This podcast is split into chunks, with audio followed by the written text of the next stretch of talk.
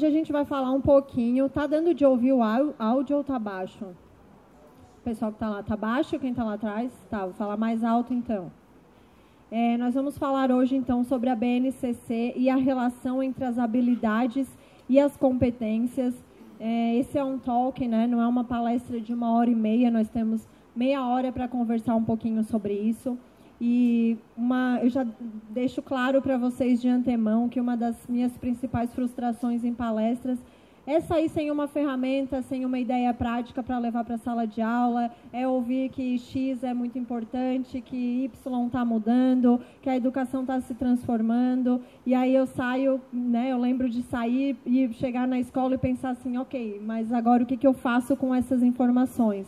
Né? Então, foi pensando nisso, e especialmente por a gente ter relativamente pouco tempo de conversa, que eu preparei algo mais prático, com ferramentas e que a gente saia, se não com algo bem específico para ser colocado em prática, que, nós sai, que a gente saia com, com ideias, que a faísca da curiosidade aí para buscar novas ferramentas esteja também acesa para vocês. Tem cadeira aqui na frente, tá? É, pode ficar à vontade.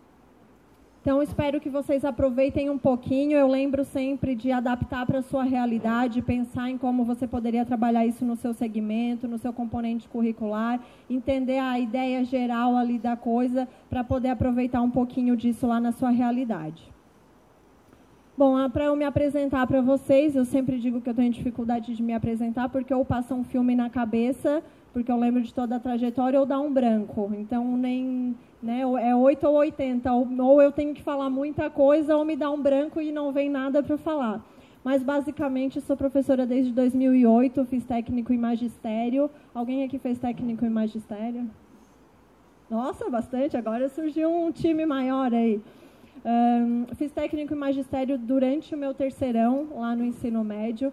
Então eu estudava de manhã e à noite e à tarde trabalhava numa escolinha com, com, com os pequenininhos. Uh, comecei a ser professora desde aquela época e depois, mais tarde, então, um ano depois, entrei para a faculdade de História, onde também trabalhei com arqueologia, com pesquisa e era professora ao mesmo tempo. Então, a vida ali sempre entre várias vertentes de trabalho. Uh, e aí, sou do sul de Santa Catarina, de uma cidade chamada Capivari de Baixo, que tem 22 mil habitantes. Deve ter 21.999, porque eu saí de lá e fui para Florianópolis. É uma cidade bem pequenininha no sul de Santa Catarina. E fui para Florianópolis fazer o mestrado e o doutorado. E hoje estou no último ano do doutorado tentando sobreviver. E também sou criadora, sou formadora de professores, criadora dessa página chamada Se Liga Prof. Alguém tem Instagram aqui? Quem tem Instagram aqui? Então vocês já estão com a responsabilidade prévia de me seguir no Instagram e me acompanhar. Eu, lá eu falo de BNCC, com professores de todo o Brasil, BNCC, inovação, tecnologia, metodologias ativas. Acho que alguma coisa vocês vão conseguir aproveitar de lá. Uh, e também sou líder do grupo de educadores Google de Florianópolis. Já fica a sugestão para vocês procurarem na cidade de vocês se tem algum grupo GIG são grupos de voluntários. Lá a gente ensina professores de todos os segmentos, de todos os níveis, a trabalhar em ferramentas Google e outras ferramentas tecnológicas gratuitamente. Então, são grupos de professores que se reúnem para fazer formações gratuitas e se apoiar e conhecer novas ferramentas, ter novas ideias, enfim, é bem bacana. Uh, fica a sugestão para vocês procurarem também na cidade de vocês, se tiver. Aqui um pouquinho da minha trajetória rapidinho, né? essa foi a minha terceira turminha com os meus pequenininhos. Aqui um projeto que a gente ensina robótica nas comunidades lá de Florianópolis. Aqui a viagem, uma viagem que eu fiz para o Vale do Silício para entender um pouco como que as escolas funcionam no Vale do Silício, como que os funcionários do Google, do Facebook, do Instagram, de outras grandes startups e hoje empresas, é, como que eles manipulam a educação, como que eles constroem a educação, o que, que os filhos deles estudam, como que essas escolas são construídas. Foi um momento muito enriquecedor para mim, de quebra mesmo, de entender o que, que outros lugares, outras culturas entendem por escola. Já digo de antemão que a gente vai falar muito de tecnologia e sobre BNCC a gente vai falar não de formar estudantes seja lá do, dos pequenos até os universitários, não só consumidores do que está pronto nas redes, mas também criadores, né, criadores de aplicativos, de vídeos, de fotografias, de mini documentários, enfim. E é isso que, eu, que mais me chamou a atenção lá no Vale do Silício, que foi alunos, filhos de integrantes do alto escalão do Google, estudando em escolas que não tinham computadores, não tinha internet, não tinha tablet, não tinha nenhuma ferramenta tecnológica. Tem uma escola lá, inclusive, que eles trabalham com areia, palito de picolé, lego, pecinhas montáveis, argila, e eles têm que criar coisas, eles têm projetos de engenharia para criar lá com os pequenininhos, só com esses materiais. Então, essa questão de ser criador e não só consumidor, porque eles querem formar pessoas que criem coisas para os outros consumirem. E aí fica a sugestão também para a gente pensar nisso, não só para nós mesmos enquanto profissionais, mas para os nossos estudantes, de formar pessoas autônomas, que têm autonomia e que têm criatividade para criar novas soluções para os novos problemas que vão surgir. Ah, e essa aqui, a última fotinho, é, o, é a foto que está lá no meu perfil do Se Liga Prof, para vocês me reconhecerem quando me procurarem por lá. Bom, uma das coisas que os professores mais têm dificuldade quando a gente vai falar na BNCC sobre habilidades e competências é fazer a diferenciação. O que, que é habilidade e o que, que é competência? Porque numa, num primeiro momento parece muito parecido, muito semelhante, né? Quando eu estou lá planejando a minha aula e eu vou registrar o que, que eu estou trabalhando de competência, o que, que eu estou trabalhando de habilidade, o que, que, o que, que cada um é. Então, para a gente simplificar, eu fiz esse gráfico, não sei se eu poderia chamar assim, acho que não. Mas eu fiz esse desenho para ficar desenhado mesmo e a gente mentalizar o que exatamente quer dizer cada uma delas. Então, nós temos aqui as habilidades, que são menores, elas estão dentro das competências. Então, para eu ser competente em algo, eu tenho que ter várias habilidades. E aí, para dar um exemplo bem dentro da nossa realidade, pensando lá na nossa prática, o professor, por exemplo, ele fez pedagogia, fez licenciatura em alguma área, em história, em ciências, em física, em matemática, enfim. E aí, quando ele tem o diploma, ele se formou lá na licenciatura ou na pedagogia, ele é competente para ser um professor por ter o diploma?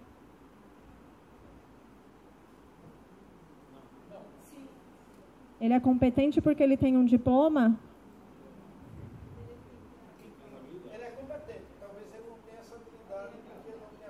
Ao contrário.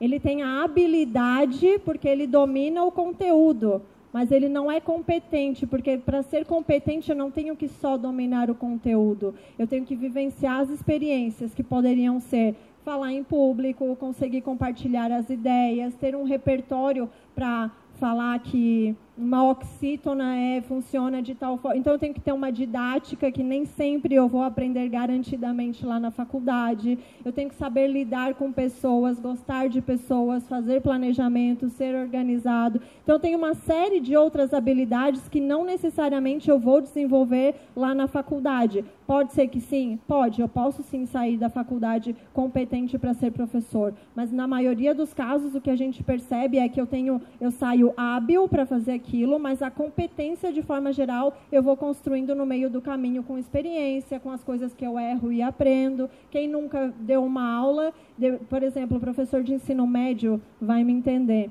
Eu tinha cinco primeiros anos a primeira aula que eu dava no, no, primeiro ano não era a mesma que eu dava no quinto, porque eu já sabia todas as dúvidas que iam surgir, as dificuldades que iam aparecendo, então eu já ia para a quinta aula programada para aquilo. Ou seja, eu já ia melhor competente para a última turma do que ia para a primeira, porque é uma coisa que a gente vai construindo no caminho.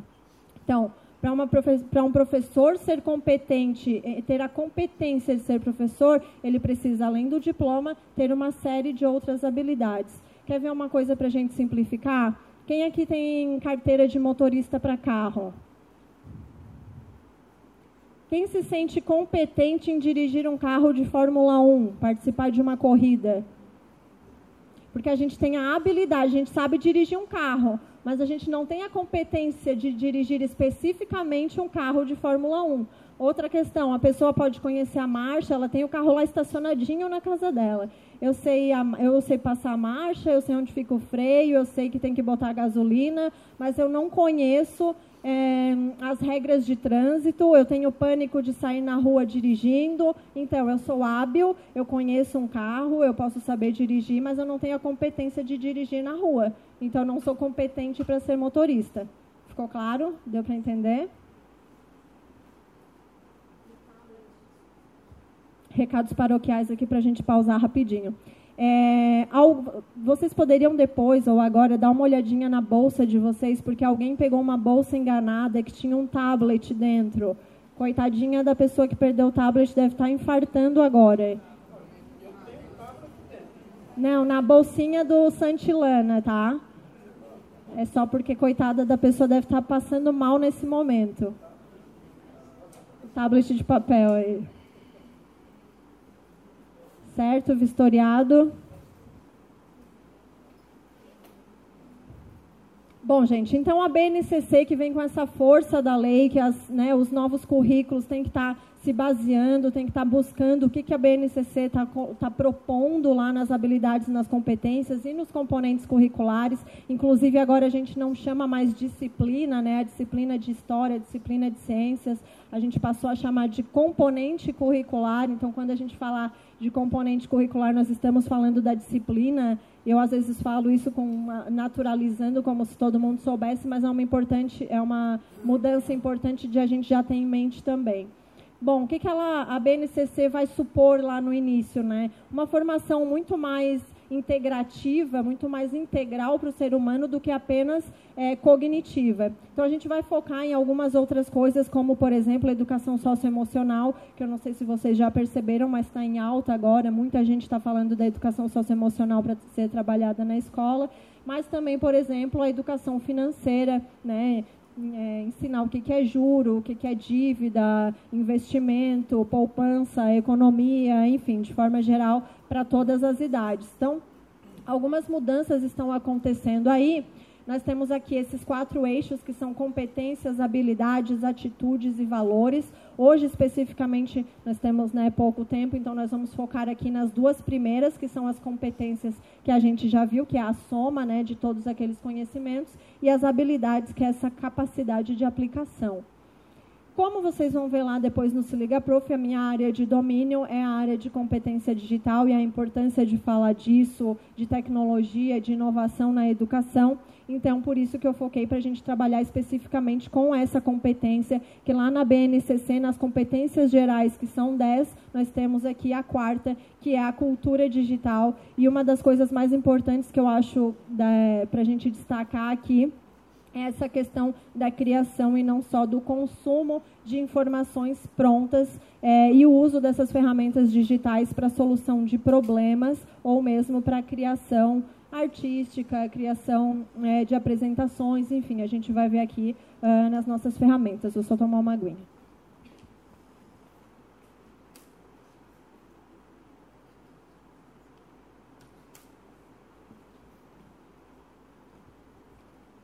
dentro das ferramentas que eu vou apresentar para vocês, nós temos alguns temas específicos dessa competência. Ela tem vários outros braços lá, mas é, tem uma. Não, passou. Mas é, essas são as três que englobam as ferramentas que a gente vai compartilhar. Então, nós temos aqui Mundo Digital, que trata dessa importância de entender Uh, a complexidade das redes sociais, por exemplo, quanto que isso influencia na vida das pessoas, na autoestima, na comparação, as próprias fake news, enfim, né, o impacto dessas tecnologias na vida das pessoas, o uso ético, então, é, ler quando a gente baixa aquele aplicativo que a gente aceita os termos de condição, que, que aquilo, na verdade, está querendo dizer. Né? Será que, a gente, que os alunos, por exemplo, quando baixam o Instagram e usam com 10 anos, com 11 anos, eles sabem que é proibido no Brasil é, crianças terem um Instagram, por exemplo, Facebook, WhatsApp, que é permitido apenas a partir dos 13 anos. Né? Então, toda essa questão de segurança em rede, das fake news, entender esses termos e condições dos aplicativos é muito importante de ser trabalhado também. E aí a produção multimídia que a gente já falou até aqui. Então, vou compartilhar algumas ferramentas para vocês terem alguma ideia, ver de como isso seria na prática e pensarem como vocês poderiam construir aí esse planejamento de vocês também. Tá fazendo sentido? Tá tudo certo aí? Tá todo, fica todo mundo quietinho assim? Então tá. Bom, a primeira ferramenta que eu trouxe aqui para vocês, a gente tem aqui a organização, né? Componente curricular artes, mas poderia ser trabalhado também em outra área. E aí nós temos a habilidade específica da BNCC, onde esse aplicativo aqui poderia ser trabalhado lá no meu planejamento. Então eu tenho aqui o código da BNCC, que é colocado lá no planejamento da aula, muito importante a gente ter isso aqui. E aqui o componente curricular. Então a habilidade da BNCC fala de produzir esses repertórios artísticos. Para isso, e aí eu vou compartilhar apenas ferramentas digitais, já que é o foco aqui da nossa palestra, mas nós temos várias outras formas de fazer isso, né? A gente tem um aplicativo Infinite Painter, que ele traz mais de 100 pincéis, então tem aquarela, tem pincéis em vários estilos, várias espessuras para serem trabalhados, que podem ser feitas releituras, criação de algo específico, enfim. A ideia é possibilitar com que eles criem mini documentários, é, exposições artísticas, a gente pode criar uma exposição digital no museu para até não produzir lixo, depois aquele material ser jogado, os pais terem acesso, enfim, as ideias vão surgindo a partir disso. Mas essa ferramenta específica aqui tem a ver com isso, né, com a criação e a expressão artística. Esse desenho aqui, inclusive, foi criado lá nesse aplicativo para vocês terem uma noção melhor. Esse aqui também faz muito sucesso que é o Arts and Culture da, do Google, né, .google.com. Aqui especificamente a gente tem a Galeria Uffizi, que fica lá em Florença, e ele é literalmente uma imersão por dentro de um, de um museu, assim, mas você pode andar por cidades, pelo Coliseu, é, no Taj Mahal, pode andar pela Índia, é, pela Tailândia, enfim, vários países pouco conhecidos e que a gente pode explorar a cultura ah, tá trabalhando a fórmula de Bhaskara. Beleza, galera. Vamos ver onde que esse tal de Bhaskara morava. Por que, que se chama fórmula de Bhaskara? Foi ele especificamente que criou? Tinham outras figuras envolvidas? E a gente faz essa viagem aproveitando uma ferramenta que aparentemente é de artes e de história, a gente usa na matemática. Porque a gente é que colocou o conhecimento nas gavetinhas, né? mas na verdade está tudo conectado. Então é sempre legal a gente ver em que momento talvez seria oportuno eu usar essa ferramenta. Sempre vai ser possível? Não. Mas quando for possível, eu posso. É legal eu ter isso no meu repertório, né? Na minha, eu falo lá no Se Liga Prof, no meu caldeirão de ideias, né? Que quando eu tenho várias ideias ali, eu pesco uma para quando for preciso.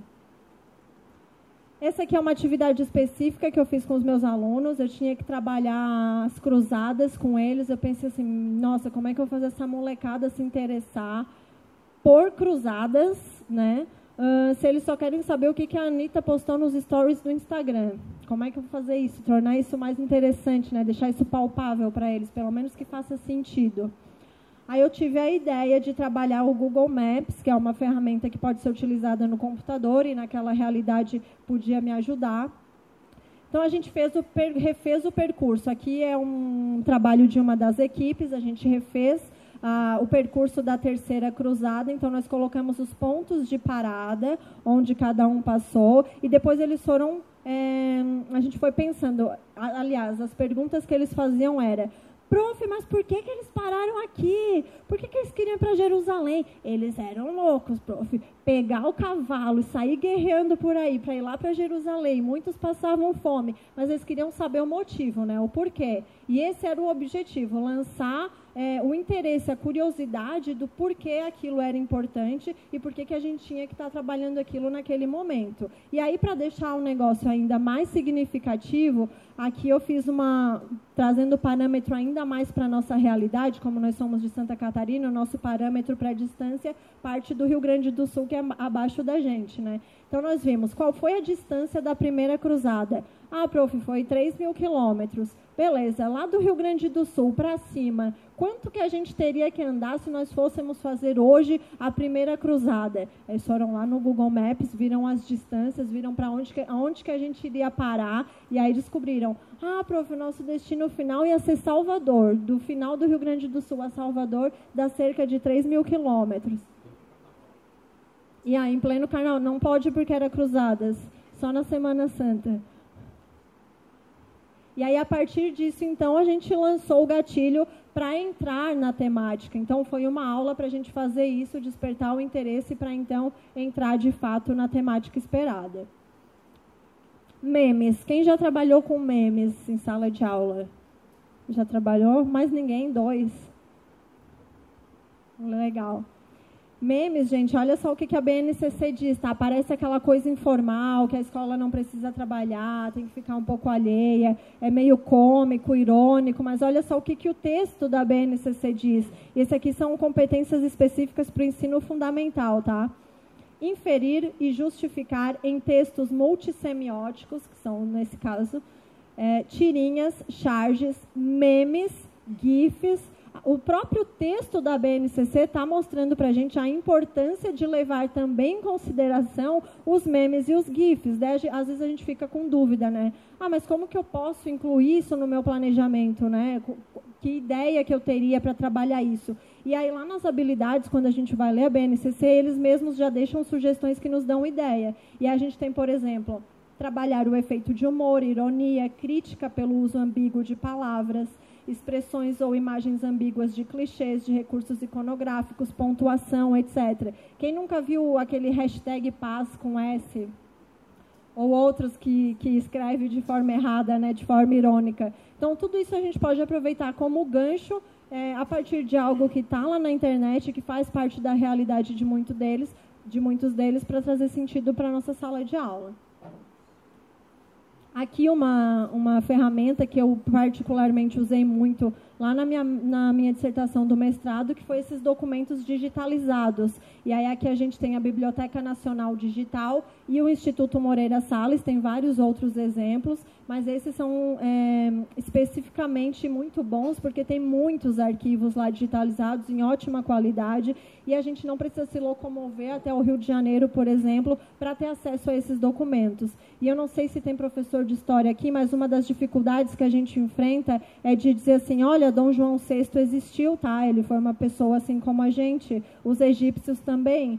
Né? Eles têm dificuldade de materializar essas pessoas e esses fatos históricos pela distância temporal.